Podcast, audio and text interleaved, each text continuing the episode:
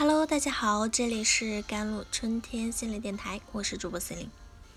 今天跟大家分享的文章叫做《真正的独立在于接纳真实的自己》。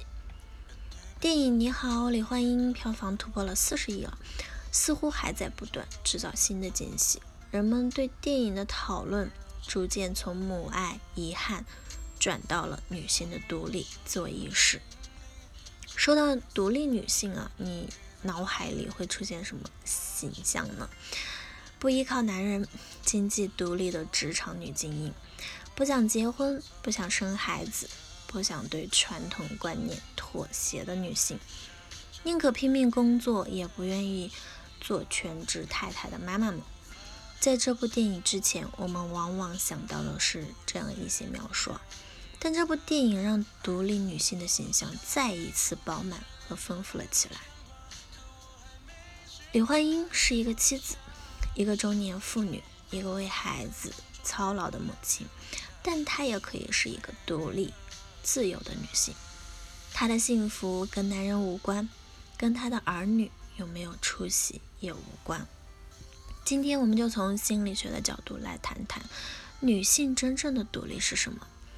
电影中，贾小玲千方百计想改变妈妈的人生轨迹。她希望妈妈嫁给厂长的儿子，过上好日子，生个有出息的女儿。她觉得这一切能让妈妈高兴，但实际上妈妈们并没有得到这一切。她还是嫁给了普通人贾文田，生了一个让人不省心的女儿。贾小玲以为自己的计划失败了，没想到妈妈却说。我这辈子过得很幸福，怎么就没人信呢？有趣的是，电影几乎抛开了所有的男性视角，只看到了女人自己。电影里所有的男性都成了配角，甚至最后李焕英嫁的是怎样的人，电影都没有交代。但是我们却知道她是幸福的，因为她独立选择了自己要过的人生，要嫁的人。此时，我们不禁想问啊，在形成独立人格之前，一个女孩要经历什么？少女想起了另一部经典作品《小妇人》，则讲述了在与男性视角的对抗中，女孩经历的成长。这部经典的著作描述了四个女孩的故事，其中的乔伊一直被奉为女性的代表。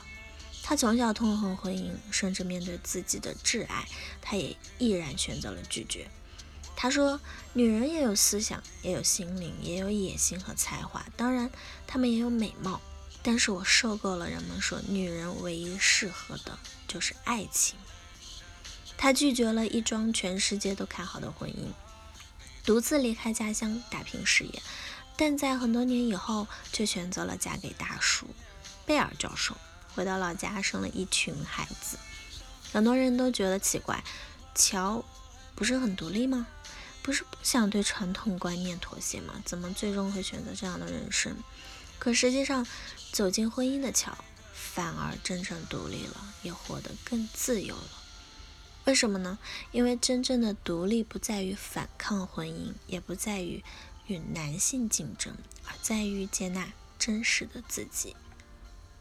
贝尔教授让乔意识到，他不需要否认自己的孤独、脆弱，就像他不需要否认自己的独立、才华一样。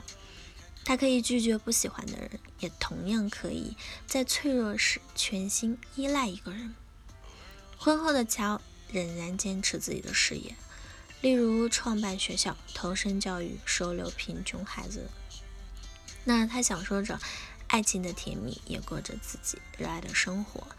这样看来，结婚并不一定会让一个独立的女性失去自我。相反，一个接纳自己的女人，无论结婚与否，她都是独立的。我母亲，我自己一书中说道：健康的母女关系是相互尊重、承认对方的独立性，能够包容矛盾和冲突为特质的。其成功的基石是母亲独立的女性意识，理想的结果是女儿最终养成独立的人格、坦然的性意识和积极的生活态度。正如贾玲所说：“她不只是我的妈妈，她还是她自己。贾玲通过电影，她将李焕英交还到她自己手中，这其中透露着自我独立的意识，也透露着妈妈独立的自我意识。